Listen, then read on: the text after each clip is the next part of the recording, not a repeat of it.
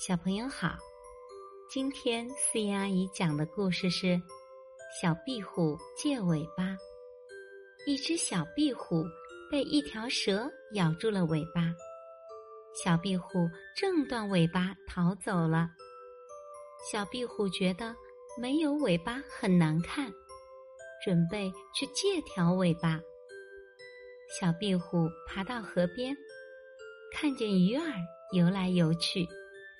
就向鱼儿借尾巴，鱼儿摇着尾巴说：“我要用尾巴拨水呢。”小壁虎来到草地上，看见老牛摇着尾巴正在吃草，就向牛伯伯借尾巴。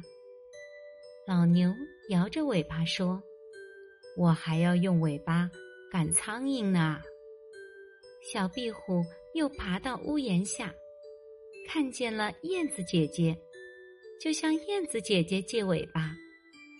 燕子姐姐说：“很抱歉，我还要用尾巴掌握方向呢。”小壁虎没有借到尾巴，很难过。壁虎妈妈来了，笑着对小壁虎说：“傻孩子，你看看自己的身后吧。”小壁虎回头一看。